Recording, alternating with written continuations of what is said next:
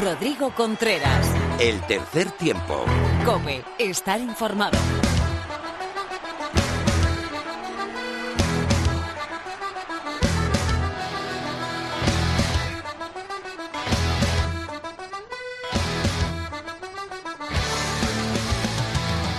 Hola, ¿qué tal? Bienvenido al programa 167 de tu programa de rugby en la radio. Bienvenido al tercer tiempo de cope.es.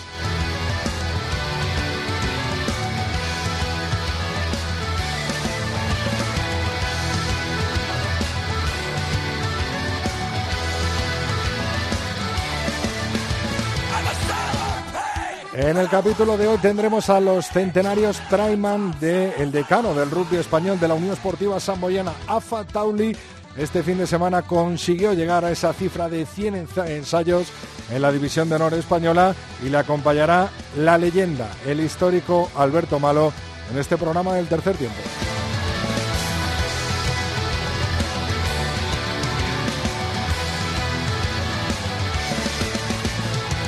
Continuamos con toda la actualidad de la Liga Heineken y del rugby español, por supuesto, la Liga Iberdrola y el rugby femenino con Lorena López, tertulia con Felipe Rodríguez y Miguel Ángel Torres Teto. Mar Álvarez entrará desde la concentración del 15 del León en Guadalajara y no faltará el Sin Bin de Phil. A la técnica Javi Rodríguez y Víctor Catalina. Y antes te recuerdo que estamos en Tres Tiempo Cope con número en nuestra cuenta de Twitter, facebook.com barra tercer tiempo, nuestra cuenta de Facebook y en nuestro mail, el tercer tiempo arroba cope.es. Chicos, empezamos.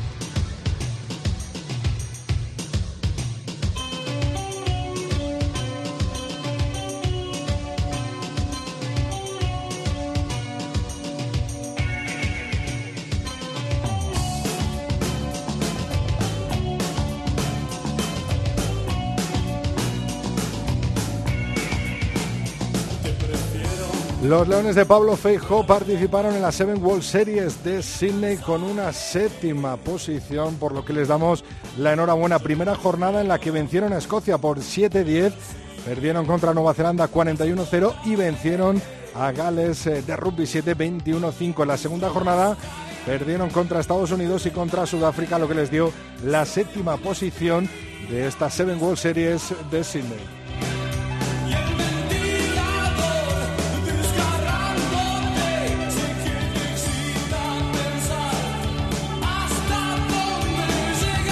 Decimos esta jornada de la Liga Heineken. 41-10 ganó el Brac Quesos entre Pinares a Hernani, Unión Esportiva Samboyana 41, La Vila 28, Vizcaya Guernica Complutense Cisneros se tuvo que aplazar por el mal tiempo, Sanitas Alcobenda Rugby 43, Barça Rugby 14, Aldro Energía Independiente Rugby 28, Silvestre El Salvador 29 y el último partido de esta jornada, Ampordicia 27-40. Con estos resultados la clasificación tras 16 jornadas disputadas, queda de la siguiente manera.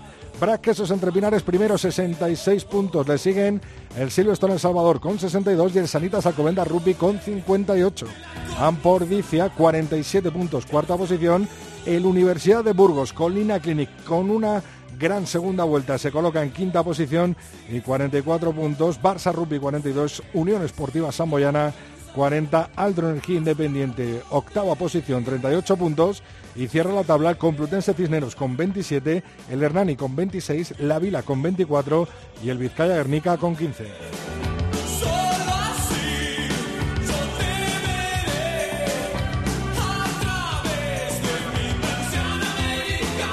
La Champions y la Charles Camp volverán el último fin de semana de marzo con los cuartos de final. Estos son los emparejamientos para el sábado 30 de marzo.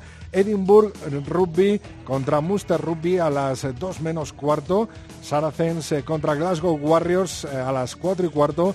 Leicester eh, contra Ulster Rugby a las 7 menos cuarto. Ya el domingo, Racing 92, Toulouse con el horario de las 4 y cuarto el domingo 31 de marzo. Estos son los cuatro emparejamientos de los cuartos de final de la Champions Cup. En cuanto a la Challenge Cup, la segunda competición a nivel europeo, el viernes 29 de marzo, Saint Sharks contra Conar Rugby a las 9 menos cuarto.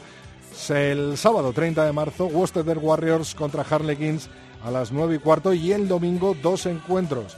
La Rochelle contra Bristol Bears eh, a las 2 menos cuarto y el Clermont contra el Northampton Saints a las 7 de la tarde.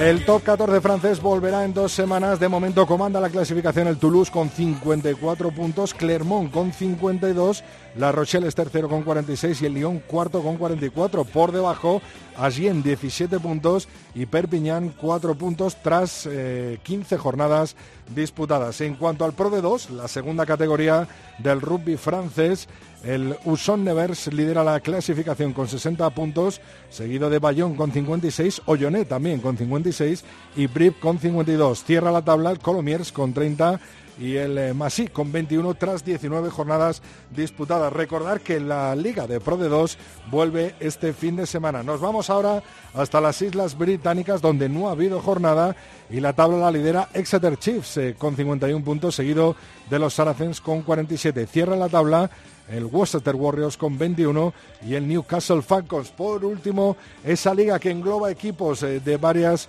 eh, de varios eh, países diferentes, como es la Guinness Pro 14.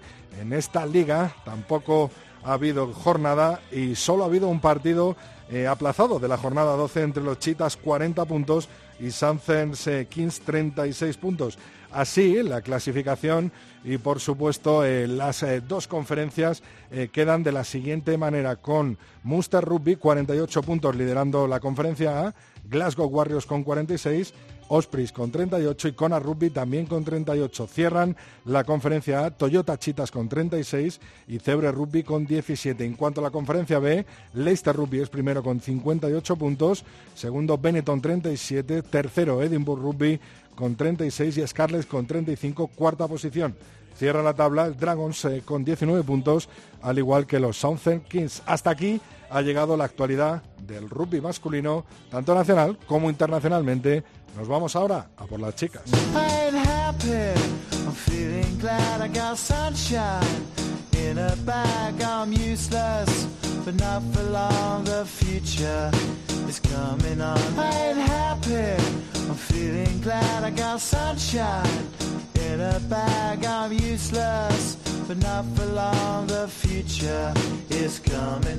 Otro fin de semana de rugby femenino tremendo. Muy buenas, Lorena López.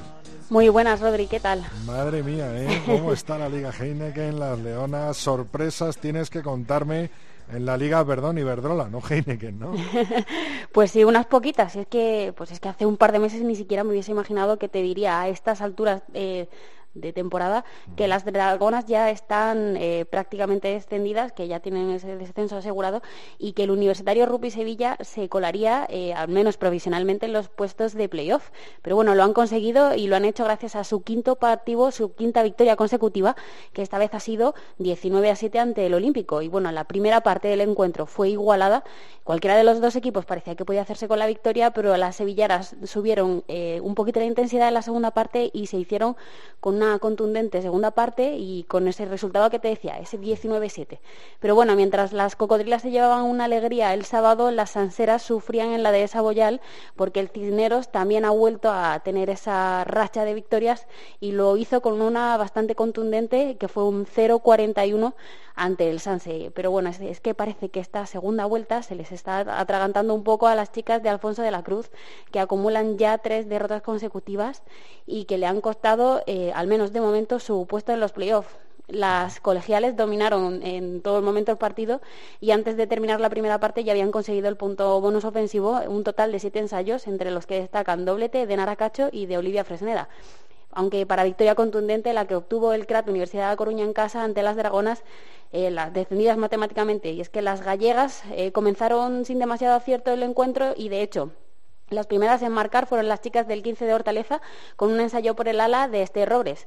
Pero bueno, parece que eso bastó a las locales para despertar, tomar las riendas del partido y dejar claro que son eh, más fuertes y, contundentes. Y vamos, así lo dice el marcador, que es que Rodri terminó el partido 75 a 7.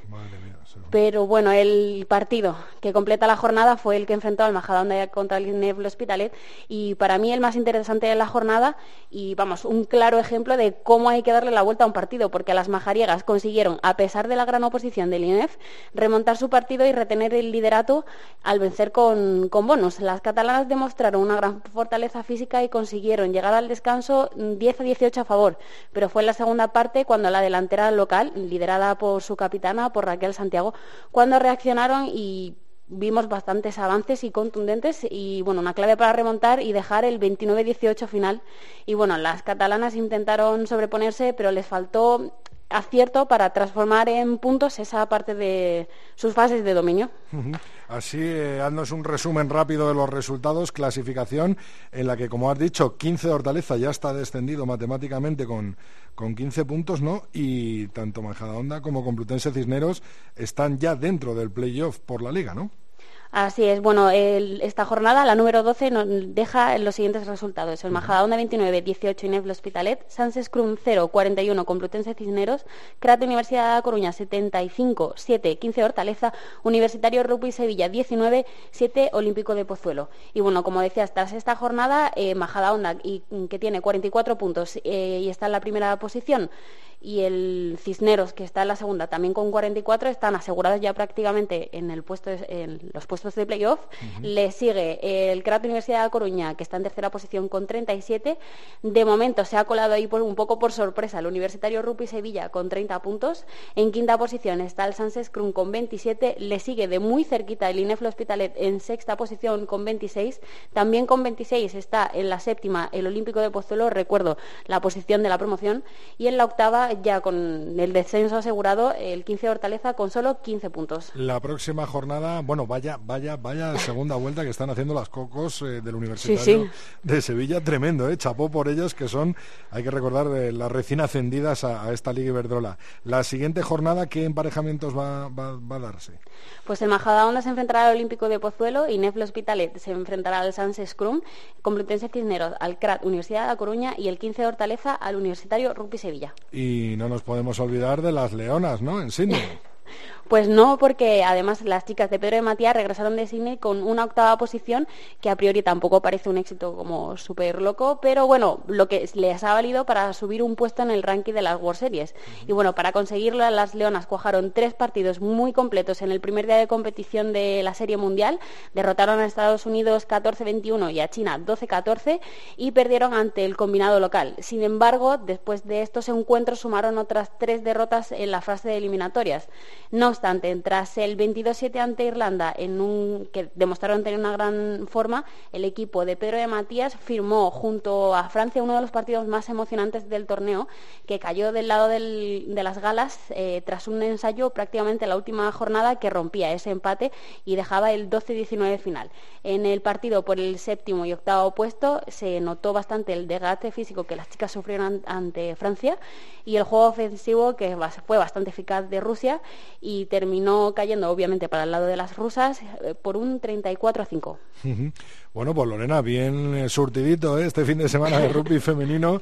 Esperamos el martes que viene que nos sigas contando y, por supuesto, actualizando todo lo que ha ocurrido con las chicas, tanto en la Liga Iberdrola y con las Leonas. Muchas gracias, Lorena. A ti, Rodri.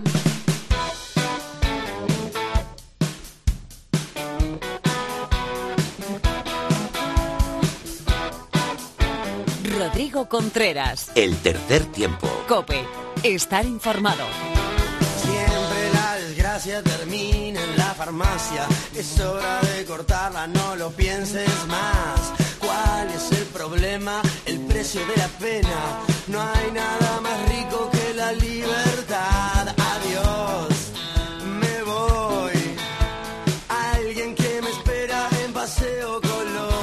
pues hoy este tercer tiempo tiene mucho sabor al decano español. Me voy hasta San Boy, hasta el Valdiria Leu, porque este fin de semana, en la jornada 16 de la Liga Heineken, un jugador llegó a la cifra nada más y nada menos que de 100 ensayos durante toda su carrera rugbística en eh, la división de honor española, en la Liga Heineken, en el actual Liga Heineken. Hubo un gran homenaje, como no podía ser de otra manera, y hubo un 2 por 1 porque además los cumplió haciendo su partido 150 con el decano del rugby español, con la Unión Esportiva Samboyana. Él es Afa Tauli y está en el tercer tiempo. Muy buenas, Afa. Hola, ¿qué tal? Enhorabuena lo primero, ¿eh? Vaya, vaya partidazo el otro día, 150 partidos y 100 ensayos, eh, vamos, un día que no se te va a borrar, ¿no? Muchas gracias. ¿Qué sentiste? ¿Qué sentiste en el campo al ensayar, al marcar ese ensayo? Bueno, cuando lo hice el ensayo, no pensé mucho en ese ensayo. Estaba pensando en el partido, si estamos ganando o, o cuánto, cuánto falta en eh, minutos. Eh, gritó mucho la grada del Valdirialeu, ¿no? Sí, sí. Como siempre. ¿Y qué te dijeron después, Afa? Después, bueno, después del partido me presentaron con una camisa de, de Semboyana que se pone mi nombre y 100 ensayos. Sí. Y tú tan contento, me imagino, ¿no? sí, muy emocionante. Qué bueno. Bueno, tengo una leyenda del rugby español, tengo una leyenda de la Unión Esportiva Samboyana. Él es Alberto Malo. Muy buenas, Alberto. Buenas tardes, ¿qué tal? Tú ya sabías, ¿no? Lo que es meter 100 ensayos en esta división de honor y lo difícil y lo complicado que es lo que ha cumplido AFA, ¿no? Sí, hombre, hacer ensayos eh, bueno, al final siempre te gusta, aunque realmente eh, está los haces gracias al equipo, ¿no? Eh, pero bueno, el, hecho de materializarlo pues no, está mal, ¿no? Y, la verdad que, que siempre que se puede ayudar al equipo, pero ya te digo, es un, hecho más colectivo que no individual.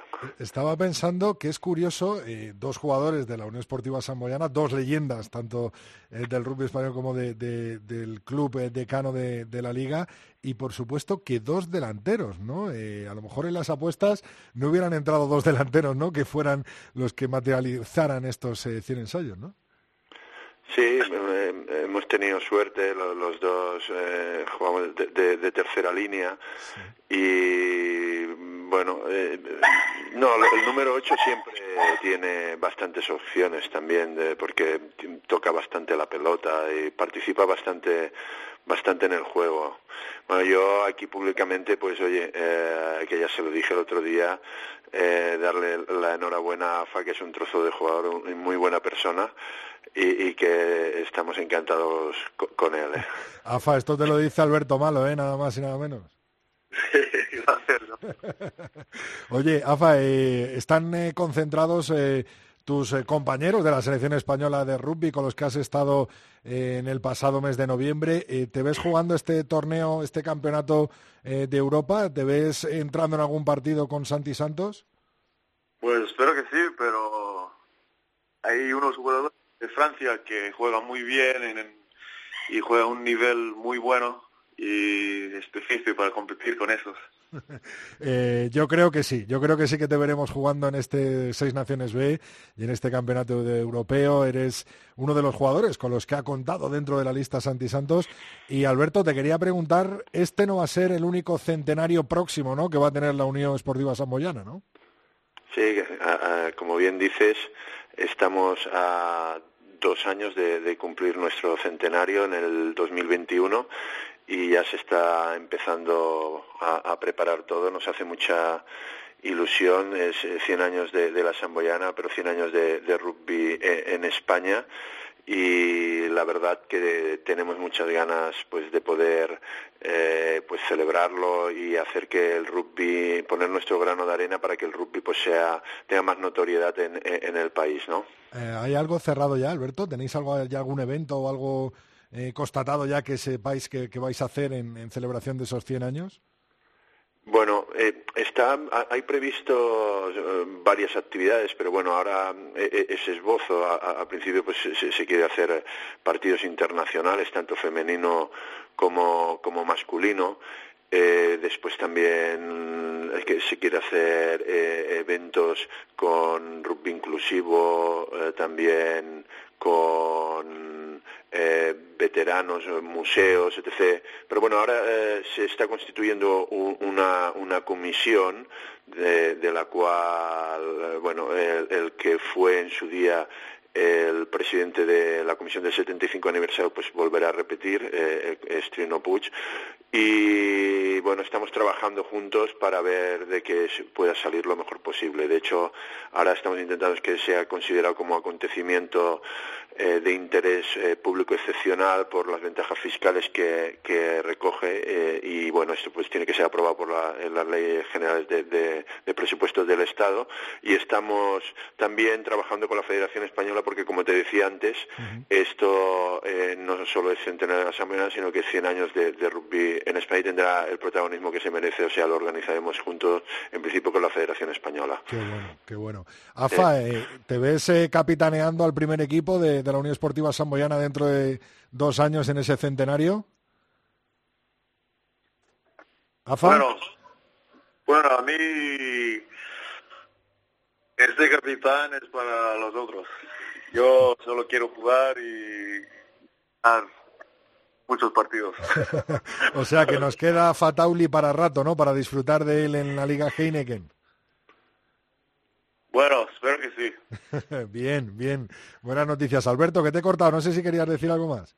No, no, eh, nosotros lo que te digo que, que bueno, AFA, muy buen jugador, estamos orgullosos también de, de, otros jugadores que, que, han venido a reforzar y, y, especialmente también de, los jugadores de, casa y de la cantera, que cada domingo pues pues eh, dan, dan la talla y, y, hacen que, que, bueno, pues nosotros también nos sentamos identificados con, con ellos, ¿no? un equipo eh, que, bueno pues, que, tenemos una historia pues nos gusta tener también pues pues jugadores de casa y está claro que con jugadores que refuerzan como AFA que ya es de casa porque con los años que lleva y espero pues eso que, que haga el centenario me superen ensayos lógicamente y que lo podamos ver juntos y disfrutarlo juntos AFA ¿cuántos años llevas jugando para la Unión Esportiva Samboyana?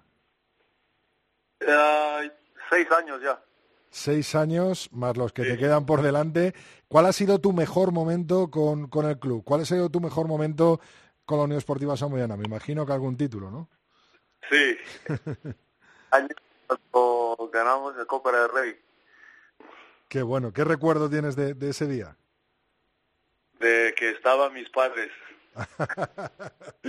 qué bueno, qué bueno. Eh, Alberto, eh, como, como tú decías, eh, bueno, sois un club de gente muy de allí, ¿no? Que, que, se tira muchos años jugando con, con la Unión Esportiva de Samboyana. ahora tenemos a Marcos Puig en esa preconvocatoria, ¿no? De, de, Santi Santos, pero también jugadores como Albert Millán. es verdad que, que sois un club muy de casa, ¿no? Sí, bueno, yo creo que los tiempos cambian y, todos nos tenemos que adaptar a ellos. Está claro, las tendencias, ¿no? antes hablar a, amateurismo, profesionalismo, yo creo que, que ahora pues está claro que, que eh, los equipos se tienen que reforzar y tal, pero yo creo que, el éxito también pues está en, tener a una parte de la plantilla importante pues que esté formada en las categorías inferiores o que haya venido de otros clubes y que quiera trabajar en las mismas condiciones que, que los jugadores y bueno y, en conseguir también eh, pues los que nos dedicamos a gestionar no que trabajen todos ellos eh, sin distinción con las mejores condiciones con las mejores condiciones posibles no y para que así el rugby pues pues sea cada vez eh, tenga eh, pues pues más importancia y tal no nosotros sí estamos orgullosos de, de tener pues eso una, una, plantilla compensada aunque bueno lógicamente no tenemos el presupuesto que otros clubes y bueno, eh, pensamos que eh, estar, eh, a ver si nos clasificamos para playoff es nuestro objetivo y hacerlo lo mejor posible, ¿no? Alberto, ya que te tengo aquí, ¿cómo ves el nivel del rugby español actual después de bueno, pues de ese palazo ¿no? que nos llevamos el año pasado, que rozamos el Mundial con los dedos. ¿Cómo ves a la selección española y cómo crees que está en general el nivel del rugby español hoy en día, en la actualidad? Bueno, en, el rugby español, a ver, eh, si, hablamos, por ejemplo, de, rugby femenino, pues pienso que, estamos eh, bastante bien, muy bien, ¿no? Porque, bueno, pues eh, la chica, la verdad que, que están a, un nivel alto. también en, el rugby 7, pues creo que, también se, está consiguiendo éxitos desde, desde hace tiempo. guardamos una línea y bueno, desde siempre España, porque yo me acuerdo que cuando jugábamos nosotros ya, ya en rugby 7 estábamos en el ranking por encima de, del rugby 15, ¿no? Por ejemplo, el primer mundial que se jugó de, de rugby 7 ya, ya quedamos en, décima posición, ¿no?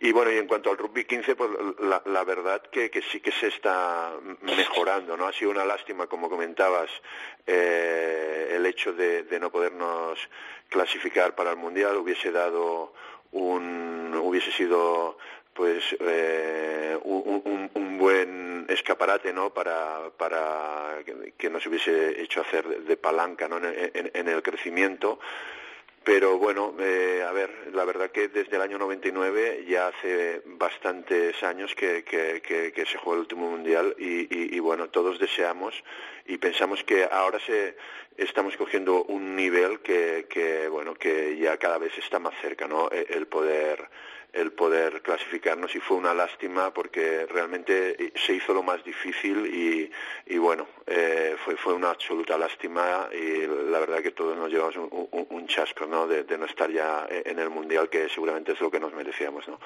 Pues sí, a reponerse de, de, ese chasco y de ese fiasco que nos dices, Albert. Eh, AFA, aventúrate, hazme un pronóstico de cómo va a quedar España contra Rusia. Bueno, espero que España gana. ¿Y a Rumanía? Y Rumanía, bueno, el año pasado ha ganado, pero cada, cada año es diferente. Cada año es diferente. Esperamos, ¿no? ¿Te, te gustaría jugar contra Rumanía, no? Sí, sí, sí, mucho.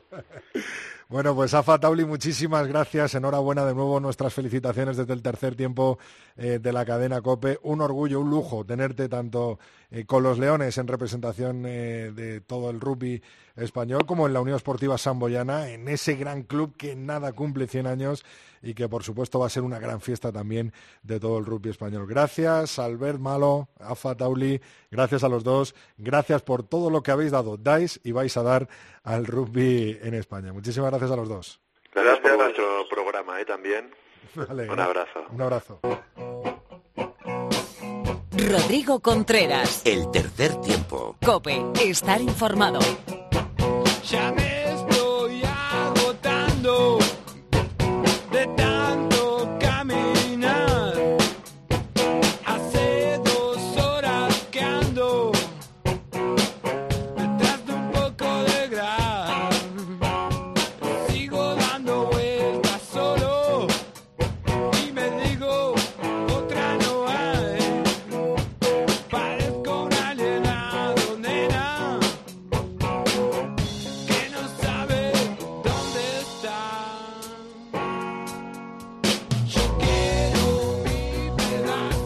tiempo para la tertulia hoy con dos enemigos íntimos radiofónicamente hablando. Son Miguel Ángel Torres Teto, compañero de Cope Valladolid. Muy buenas. Hola, Rodrigo, muy buenas, pero no será porque yo quiera, ¿eh? y al otro lado del ring tenemos a Felipe Rodríguez, blog de Rugby Alcalá, Revista 22. Muy buenas. Muy buenas, ¿cómo estáis? De todo, ¿qué tal estás? Hace mucho que no te. Es verdad, hace mucho que no nos da morcera, solo a través de Twitter. bueno, pues aquí tenéis los micrófonos del tercer tiempo para empezar con el primer asalto y con la selección española de rugby de Santi Santos concentrada muy cerquita de ti, ¿no, Felipe?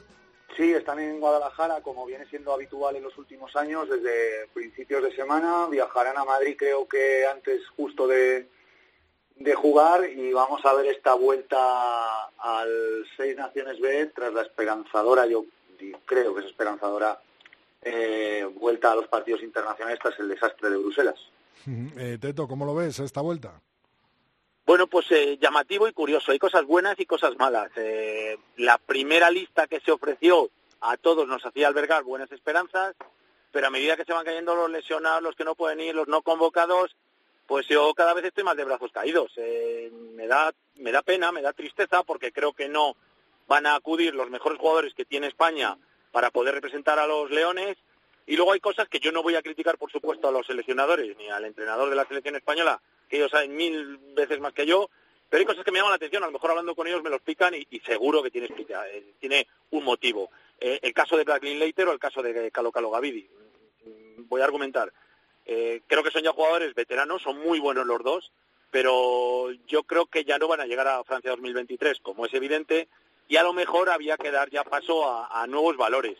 El hecho de mantenerles quizá puede ser, y a lo mejor me lo explican o tanto Miguelón o como Santi Santos, pues porque tampoco se puede hacer un borrón y cuenta nueva y dejar una selección completamente con nuevos valores, porque puedes tener un problema y a lo mejor eh, lo haces tan mal que desciendes.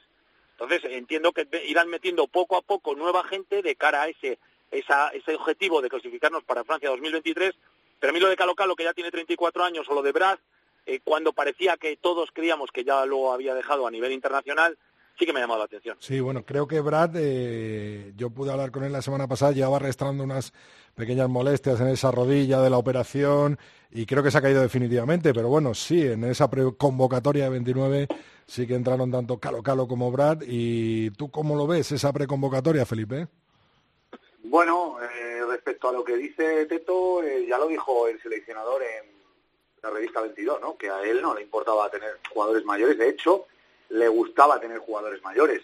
Cuando Jaime Nava dijo que él entendía que no iba a llegar a Francia 2023, pero que sí que estaba para echar una mano en lo que hiciera falta a la selección, pues nadie se llevó las manos a, la cabeza. Y no lo digo por Teto, ¿eh? que han sido varias las voces que se han, digamos, levantado contra estas convocatorias, en este caso de estos dos jugadores, ¿no? que son Bradley Leiter y, Carlos David. Eh, bueno, yo creo que para Francia 2023 quedan cinco años, aunque acabamos de entrar en el 2019, y creo que es para mí demasiado pronto, sin haber jugado el Mundial de 2019, pensar en el de 2023. Pero bueno, eh, a mí me parece que es una buena selección.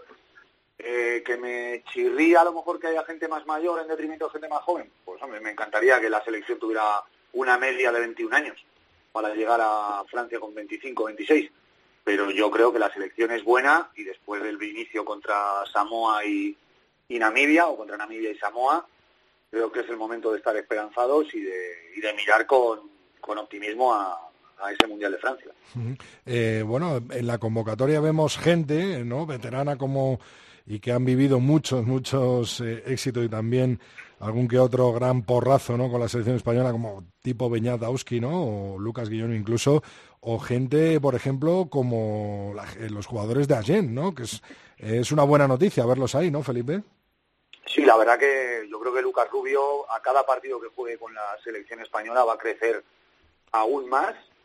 Eh, creo que tenemos un jugador de futuro que nos puede dar mucha movilidad al juego más allá de los Ruet, que es mucho decir. Eh, además tiene una sanísima competencia con Facundo Monilla, que está a un nivel para mí de nueve internacional.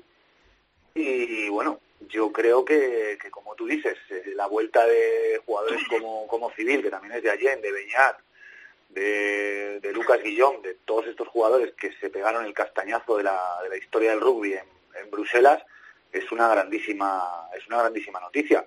Además, si nos ayudan a recorrer este camino, como digo, quedan cinco años para Francia 2023, pues bienvenidos sean para mí.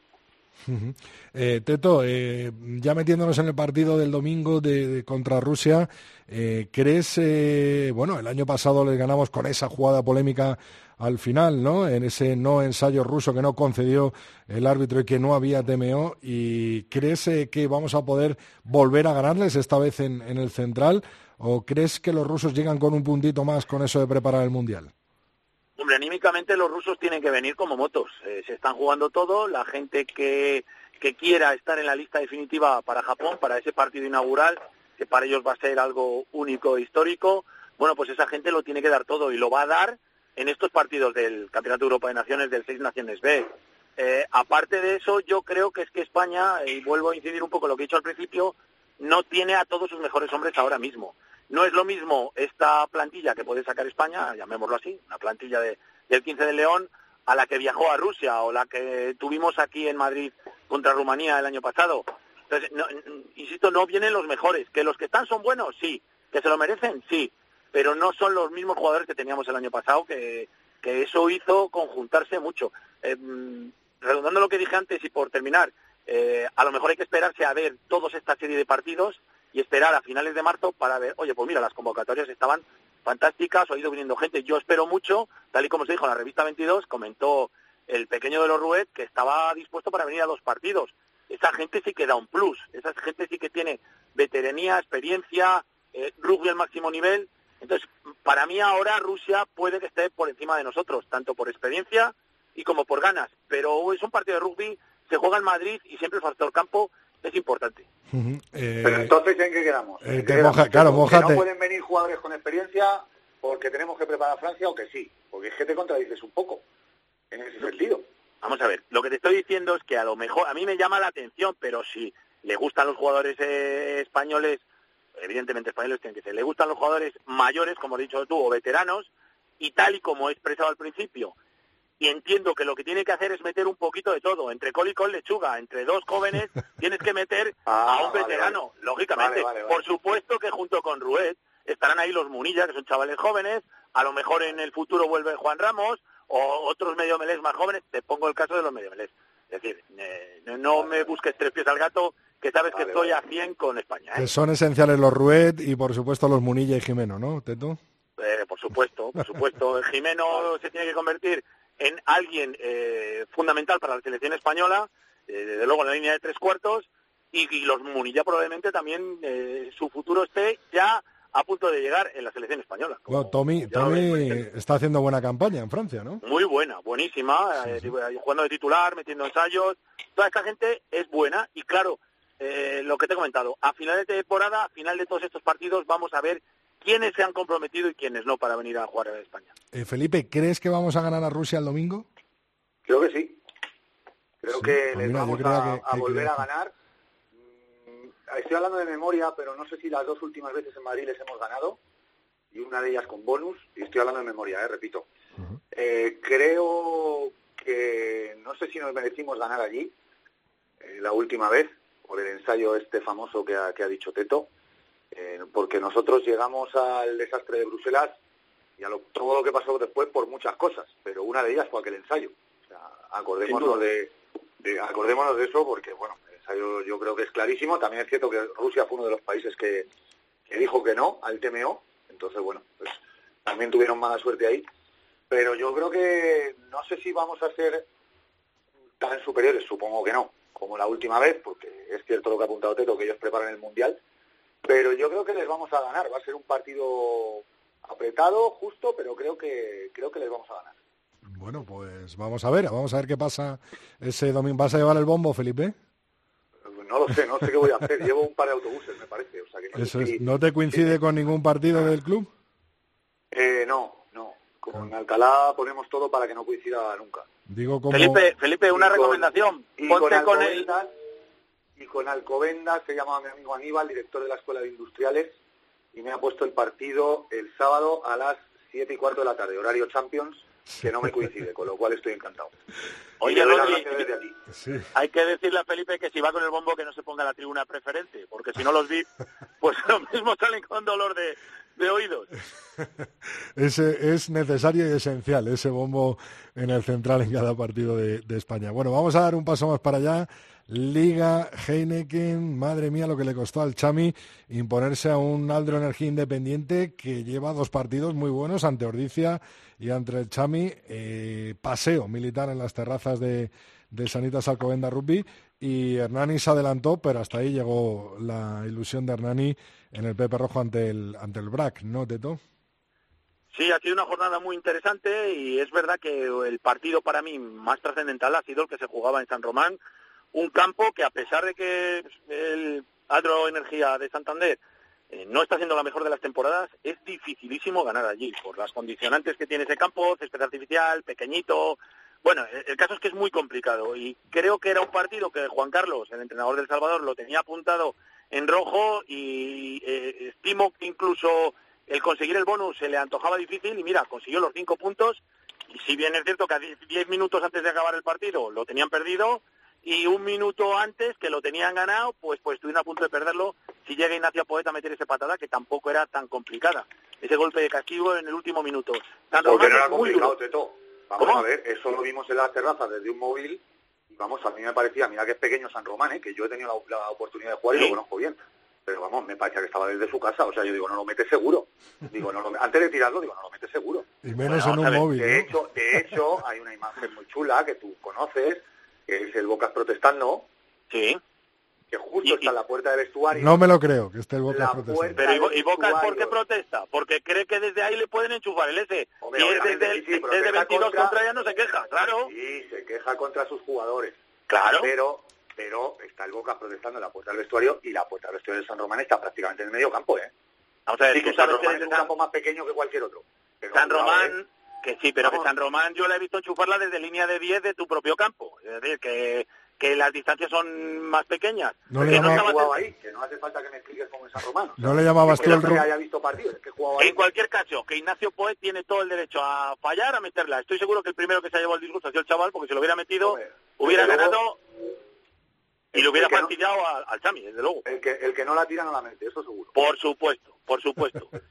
y, y este partido fue trascendental para El Salvador y creo que ahora va a tener un calendario mucho mejor que el de su rival Baisoletano, que el Quesos, que lo tiene complicadísimo, tiene unas salidas durísimas, tiene que ir a Ordizia, tiene que ir a Alcobendas, tiene que ir a Burgos.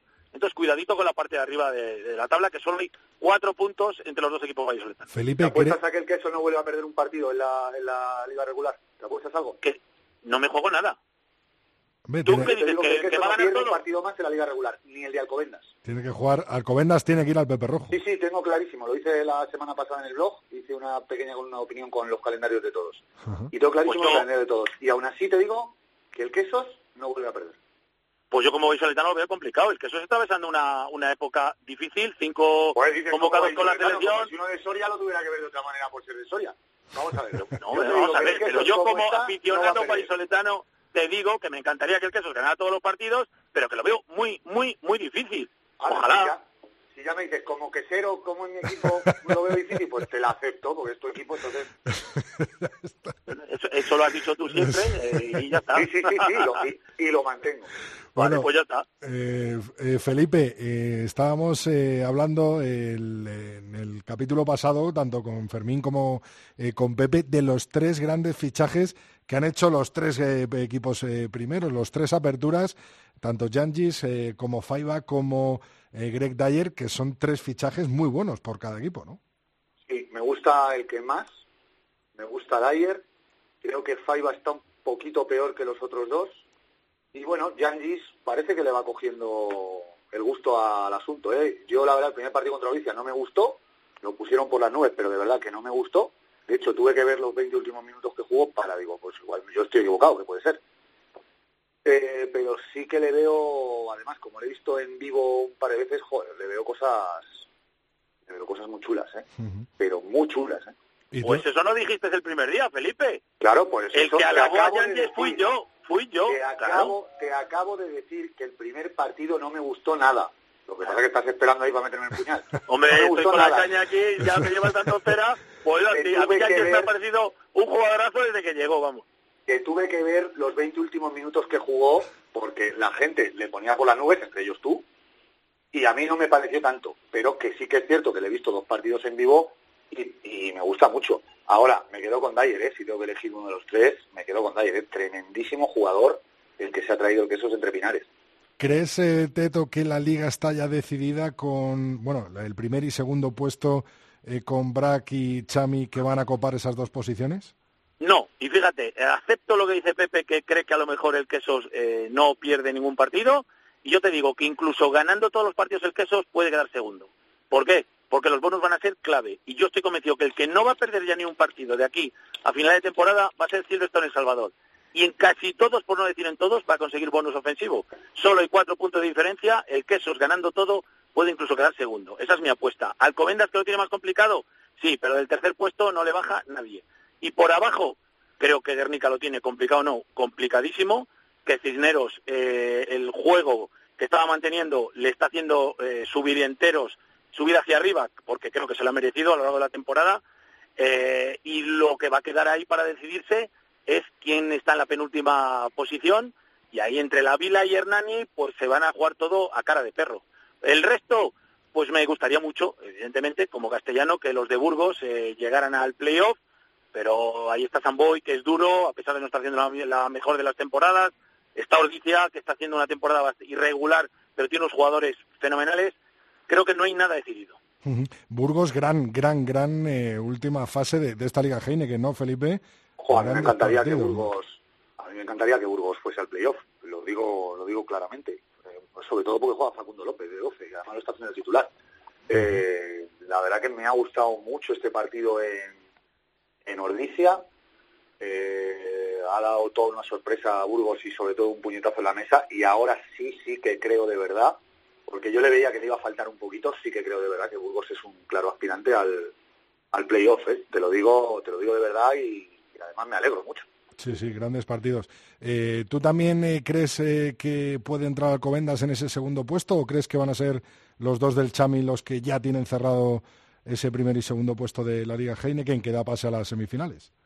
Hombre, pues para mí, siguiendo lo que te acabo de decir, que para mí el Quesos no va a perder ningún partido y que el Silverstone El Salvador pues tiene un calendario más benévolo que ninguno de sus otros dos rivales, pues creo que sí, que está, está decidido y estoy con David, que en esta misma cadena, en COPE, en tu programa, dijo que el, segundo puesto se iba a jugar en el Silverstone El Salvador Alcobendas del otro día ante Perrojo y que lo iba a ganar El Salvador. Yo no estaba de acuerdo en que fuera a ganar El Salvador, pero estoy de acuerdo que una vez ha ganado se, se va a quedar con el segundo puesto. Bueno, eh, Teto, ¿qué tal fue el pijama, la cervecita y el Seis Naciones en casa? Ah, fantástico. Una tarde entera allí con una Guinness eh, en el sofá y yo llegué a ver cosas que mis amigos desde los pubs no llegaron a ver. Probablemente por, porque toman más cervezas que yo. Yo, como tengo a la señora al me tomaba uno. Es una broma. Tenemos un grupo, como es lógico, de WhatsApp y nos vamos intercambiando cada uno donde lo está viendo. Seis Naciones, entretenidísimo, entretenidísimos. Los tres partidos, cada uno de ellos ha dado para anécdotas varias y bueno, por supuesto la sorpresa. Bueno, sorpresa. Evidentemente nadie esperaba que Irlanda eh, perdiera de esa manera. Que perdiera era factible porque Inglaterra es un equipazo, pero que perdiera de esa manera y de la manera que defendió Inglaterra me parece algo brutal. Y además es un partido que ha dado para muchas anécdotas a nivel individual. ¿eh? Eh, ya has dicho un poco que no te esperabas eso. ¿Cómo viste a Francia, la Francia de Felipe? Pues yo que he sido muy francés hasta que ya me convertí a la religión verdadera, que es el ser de Escocia, pues eh, veo que Francia eh, lo intentó hacer bien, eh, lo hizo muy bien la primera parte, excelente, con esos jugadores nuevos, con esos 962 kilos en la melee, que dicen es la más pesada de la historia. Por cierto, melee, que se ha, visto claro que los kilos no hacen que empujes al rival, los galeses eran inferiores en peso, pero no perdieron ni una sola melee y se las hicieron pasar canutas al 1 y al 3 francés, pero vamos, primera parte excelente para Francia y luego, claro, si en la segunda parte te pones a hacer regalos a tus rivales, pues ocurre lo que ocurre, que enfrente hay gente que no es tonta, que está Jules Nord y que te amarga y que eh, han batido un récord histórico y es que es la primera vez que alguien en un seis naciones consigue remontar al descanso un 16-0. Jamás había ocurrido, pues mira, los galeses. Madre mía, vaya regalos hicieron tu Francia, ¿eh, Felipe? Pues un desastre Francia y, mucha gente habla de la primera parte, ¿eh? Y y no me extraña porque bueno, es ganar 16-0, aunque sea en tu campo, ante una selección tan potente como Gales, ahora bien, para mí Francia en la primera parte lo salva el TMO de un ensayo clarísimo, lo salvan los errores de Gales porque en el lado abierto la defensa de Francia hacía aguas durante la primera parte y Gales no lo supo aprovechar. Repito que primero con un TMO, que no fue ensayo, parece ser finalmente, y, luego con los errores propios de, de Gales que no, que no pudieron no pudieron terminar el ensayo la primera parte, pero, pero para mí el 16-0 de verdad, ¿eh? Y lo estaba viendo en casa, eh, se lo dije a María, que es también gran aficionada, y le dije, para mí, Gales le va a dar la vuelta al partido. Gran aficionada y jugadora, ¿no, Felipe? Sí, sí, además ha vuelto, ha vuelto, ha vuelto a jugar. El otro día ya unos minutos. Oye, ¿y ves a los franceses capaces de dar la sorpresa en Twickers? No. ¿Y tú, Teto? Me llevaría una alegría, pero no. Yo me voy a Londres el viernes, estaré por allí. No voy a entrar en el estadio porque, bueno, al final no conseguí entradas, pero pienso ir a Twickenham a darme una vuelta y, verlo en eh, Dime. Vete, vete, al estadio. Sí. Te lo digo de verdad, ¿eh? Vete al estadio. Sí. Según te vayas acercando, te van a ofrecer entradas caras, pero caras. Pero según te vas acercando, van siendo más baratas. Hazme caso, ¿eh? Según ah, bueno, que vayas a entrar por 10 libras. Es una opción si te llevas unos billetitos, igual al final te llevas una sorpresa y entras y ves el partido. Oye, lo aseguro, ¿eh? De verdad. Vete al estadio y cuando bajes en la estación te las van a ofrecer por 150 libras o por 200. Tú dices que no y vete, sigue acercándote. y cuando llegues justo al complejo, pues sabes, bueno, tú que no tiene como una valla exterior, digamos, ¿vale? Pues ahí ya van siendo mucho más baratas.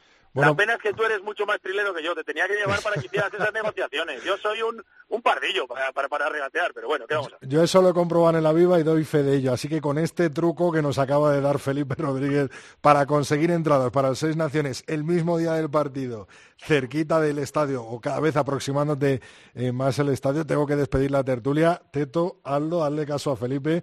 Ya verás cómo nos vas a dar mucha envidia este fin de semana desde dentro de tu canal. De, todas formas, yo esto lo digo por los oyentes, que sé que son muchos y les, y les gusta mucho ir a ver rugby de verdad, ¿eh? pero vamos, yo creo que estoy hablando con dos periodistas. Yo estaría acreditado desde hace ya un mes y medio. ¿eh? yo también estaría acreditado si pudiera ir. claro, pero hay un problema. Yo tengo familia y a mi familia le gusta el rugby. Acreditar a mi mujer y a mi hijo, eso no está bien. no, eso no se puede, no se puede. bueno, a los dos, Teto, Felipe, muchísimas gracias y, y hablamos y nos vemos el domingo, ¿no, Felipe, en el Central? Sí, sí, sí, sí, creo que en principio lo tengo libre, así que allí, allí nos veremos. Teto, tú lo verás desde casa, ¿no? Eh, sí, no, bueno. Desde, casa, en, Londres. Desde casa de mi sobrino que aprovecharemos para verle por allí. Lo veré en un pub seguramente, o, bueno, no, no, desde allí complicado. Intentaré comentarme por internet y allí lo, lo, veremos, sin duda. Venga, pues un abrazo a los dos. Un abrazo, Felipe, un abrazo, Rodrigo. Un abrazo a todos.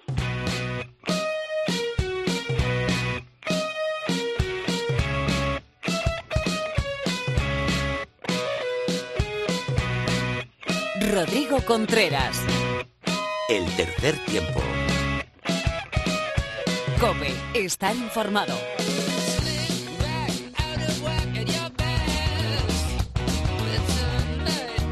Una semana más y como es de costumbre, cada vez que está concentrado el 15 de León, eh, llamamos a nuestra compañera y colaboradora Mar Álvarez hoy en la concentración de Guadalajara de la selección española de rugby. Muy buenas, Mar. Hola, Rodrigo, ¿qué tal? ¿Cómo está yendo todo, Mar? Muy bien, acabamos de empezar. Ayer, como la mayoría de los jugadores habían jugado el domingo, pues fue un día muy tranquilo, donde vimos mucho vídeo, eh, hicimos actividades de recuperación, sobre todo tomamos datos de, de, bueno, sí, datos que tomamos siempre que empieza una concentración para tener registros de los jugadores y luego hicimos un entrenamiento muy suave, casi andando, donde no superaron los dos kilómetros y, y luego trabajaron un poquito de, de habilidades de pase, de recepción de patadas, que parece que va a ser clave en este partido. Y, nada, fue muy tranquilo. Esta mañana, eh, después de desayunar, hemos estado en el gimnasio y, y hemos eh, hecho también algunas cosas de, de equipo en el, en el pabellón que hay al lado del gimnasio. ¿Cómo ha sido el reencuentro, Mar, eh, con jugadores como, por ejemplo, Beñatowski? Muy bien. La verdad que es el primero en estar en las reuniones, el primero en estar en los entrenamientos, es una pasada de, profesional. Eh, otra cosa, eh, los rusos suelen tener buen físico, suelen tener poderío físico, eh, ¿se está estrenando algo específicamente? Bueno, lo que hemos visto es que están muy rápidos y bastante fuertes en los contactos, pero bajan un poco en la segunda parte. Y, y bueno, pues nosotros, nuestra propuesta es estar al mismo nivel las dos partes, si es posible, tanto por nuestro trabajo previo que hemos hecho como por los cambios que, hagamos. El viernes tenemos presentación en el Central a la una de la tarde de, ese partido España-Rusia 12-45 este domingo, primer partido del Campeonato Europeo de Naciones. Eh, ya os quedáis, me imagino, el viernes eh, por aquí, os volvéis a Guadalajara o cómo, cómo va a ser un poco los días de esta concentración. El viernes entrenamos en Madrid ya nos quedamos en la residencia Blumen y ya nos quedamos ahí hasta que salgamos para Georgia. Lo que siempre te pregunto, eh, Mar, eh, ¿parte de lesionados, parte de estado físico de los jugadores del 15 de León? Ahora mismo el único lesionado es Álvaro. hay alguna gente tocada pero que más o menos está pudiendo hacer cosas, quitándole algunas actividades pues para quitar impactos y eso, pero el único que está entrenando aparte es Álvaro Jimeno, que tiene bueno, pues por precaución, está casi, casi a punto, pero por precaución, eh, bueno, está entrenando aparte. Bueno, pues le deseamos lo mejor a Albert y a todos los que están un poquito tocados. Está siendo dura, ¿eh? La Liga Mar. sí, sí, sí, son muchos partidos, sí. Dura físicamente y dura para el corazón, ¿no? sí, a mí me lo vas a contar. bueno, Mar, un beso muy grande. Nos vemos el domingo en el Central. Todos al Central el domingo. Muy bien, hasta luego.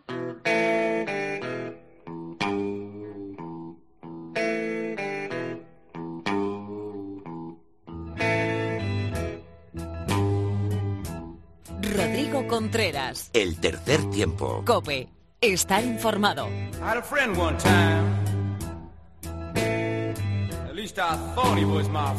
Pues con este volumen de rugby seguro que a nuestro compañero José Alberto Molina Phil le ha dado tiempo a dar uno, dos y hasta tres sin bin, ¿no, Phil? Muy buenas. ¿Qué tal, Rodrigo? ¿Cómo estás? Así es, unos cuantos. La agenda negra bulle de notas y no me va a dar tiempo a referírtelos todos, muy probablemente. bueno, pero alguno seguro que sí que va a verse reflejado en este programa 167 del tercer tiempo, ¿no? Naturalmente, Rodrigo, un par de ellos, uno local y otro de pasada internacional, pero alguna alabanza también, amarga pero alabanza. Mira, Rodrigo, el primero va a ser un sinbin, un sinbin sin atenuantes para la marca acrobática y volatinesca que tuviste ocasión de narrar este fin de semana, de alguien vestido de negro y dorado y que anotó ante Ordicia. No quiero aumentar al imperfecto para evitarle el oprobio eterno de la indeleble e inmarcesible red que todo lo conserva. Ignoro la edad del saltimbanqui, poca sin duda comparada con este viejo dinosaurio, pero hoy me siento, sin embargo, tolerante y le disculpo porque intuyo que no nos habrá seguido. Al fin y al cabo, somos solo una gota de agua en el proceloso mar que dominan las naves de las grandes casas comerciales que financian esto. Así que Rodrigo me lo imagino aún más joven, desarrollando su afición ante la televisión o la pantalla digital que tanto da, atento a las acciones de las estrellas, y omito aquí un oxímoron fácil del momento. Lo supongo sorprendido, alborozado por las cabriolas de algún indocumentado que para mayor gloria propia, egomaníaco, se zambullía sobre la marca rival ejecutando grotesco despegue y torpe aterrizaje, mancillando la reputación y el blanco alguna vez impoluto del equipo de la Rosa. Lo veo, Rodrigo, huérfano de consejos, de instrucción, sin veterano cabal de orejas bulbosas y nariz heterodoxa que le advirtiera a tiempo, como el filósofo, no es esto, no es esto. Al final, Rodrigo, la culpa es de todos, que no hemos sabido evitarlo. Aunque no es epidemia, hay brotes endémicos y ahora solo cabe controlarlos. Evitar entonces el estallido, para que nunca presenciemos espectáculos propios de celebración de touchdown como los de la NFL si allí son aderezo festival, aquí nos parecen sonrojantes. Y alabanza, como te decía, amarga, pero alabanza al cabo. Al hilo del perdedor sesgo verde de más de uno de los colaboradores de este tu programa, me culpa también, aunque alguna vez he dicho que no pronostico, sino que manifiesto afectos nada más. Qué partido el de Inglaterra, Rodrigo, Irlanda demolida. Qué estudio del rival hizo Jones, qué ejecución furiosa pero precisa de Farrell, de los Bunipola, de May, de Slade o del renacido samoano de Leicester. Qué aprovechamiento del espacio, qué placajes ganadores, qué anticipación y qué conquista fulgurante de cada línea de ventaja. Irlanda desarbolada, destrozada. Y sí, lo de Healy fue marca, digo. La mano de Mako es enorme, pero bajo el balón no basta para cubrir toda la superficie del mismo. Y maldito TMO que quiere convertir esto, Balaclava, Waterloo, Pavía, Ramillis, en una sala de disección esterilizada. En fin, Rodrigo, de Italia y de Francia no te diré casi nada. Los del hexágono desubicados, que ni sabían quién era el segundo capitán, ni siquiera el propio designado. Y anárquicos como casi siempre. Así que deben estar muy agradecidos a la presencia de Italia en el torneo, puesto que les evita más de una vergüenza. Los tablones del patíbulo crujen y Laporte afila ya la guillotina, mientras Brunel, el pobre, que no es el único culpable, murmura como el desgraciado príncipe de Viana, utrinque roditur, Rodrigo. Oye, Phil, eh, ganan enteros ese entrenador con los ojos rasgados y el hijo pródigo del entrenador de defensa de Irlanda, ¿no? El entrenador de defensa de Irlanda debería inhibirse en los partidos de Inglaterra, porque tengo para mí que instruye a los terceras para que no toquen a su primogénito. No lo sé, fuera de la chanza no lo sé, pero desde luego es un buen entrenador, eso no cabe duda. Y Jones, Jones es una caja de sorpresas. No canten victoria los aficionados de la Rosa de Lancaster, que estamos al principio. Ya veremos si no estropea la trayectoria con alguna frivolidad. Equipo tienen, desde luego. Ya veremos este fin de semana en ese crunch un tanto un tanto desdibujado porque los viejos regimientos del emperador van a estar ya sitiados y los casacas rojas los van a tener ya a punta de cañón para la rendición, como pasó en Waterloo, si recuerdas bien. Pocas posibilidades entonces, ¿no? Para el ejército francés. O reaccionan y los batallones de la vieja guardia se ponen firmes o la desbandada puede ser tremenda. Pero bueno, un Le Crunch es un Le Crunch. ¿Cuántas veces ha ganado Francia en Twickenham? Unas cuantas. Puede pasar, pero no es probable. Hablaremos de ello el martes que viene en el tercer tiempo. Gracias, Phil. Mm, naturalmente un abrazo, Rodrigo.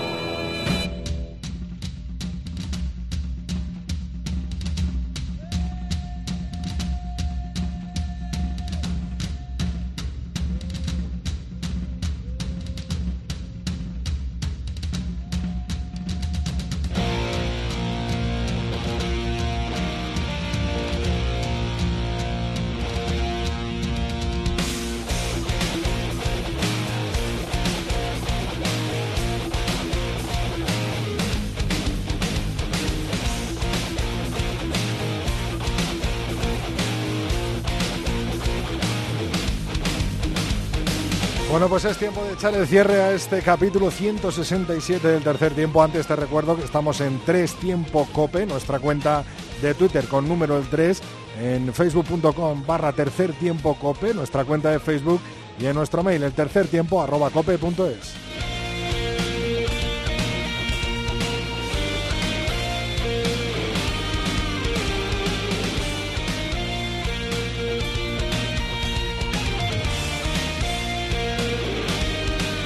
Como siempre, tus mensajes antes de cerrar el programa, antes justo de esta primera jornada en Seis Naciones, había apuestas en nuestra cuenta de Twitter. Oscar decía, la cita está en Cardiff en la última jornada. Se admiten apuestas. Tony Jimeno decía, a mí también me gustaría Irlanda, pero eh, como espero una final del Mundial Nueva Zelanda contra Irlanda, y no es bueno ganar el torneo anterior, no ha puesto ni por unos ni por otros en las Seis Naciones ni en el Championship. A mí me gustaría Francia, pero va a ser que no, decía Noel Bayo.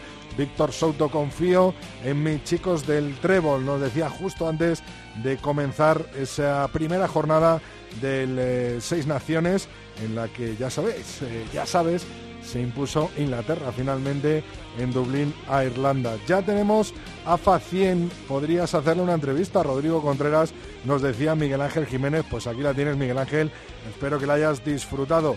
Y por supuesto que nuestro Oscar también, fiel oyente del programa, Oscar Martín decía, hoy el programa lo disfrutará especialmente Nuz Espósito, más que habitualmente seguidor de la Unión Esportiva Samboyana. Pues espero que todos, tanto los que sean seguidores de Samboy como los que no, hayáis eh, disfrutado de esta 167 entrega del tercer tiempo.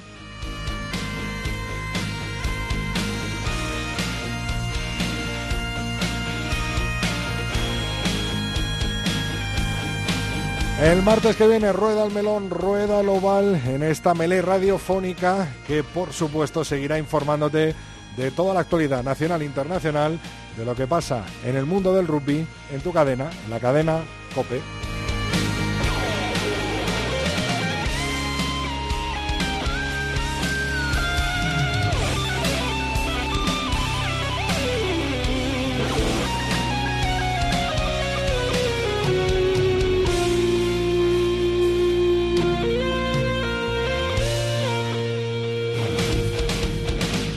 Rodrigo Contreras.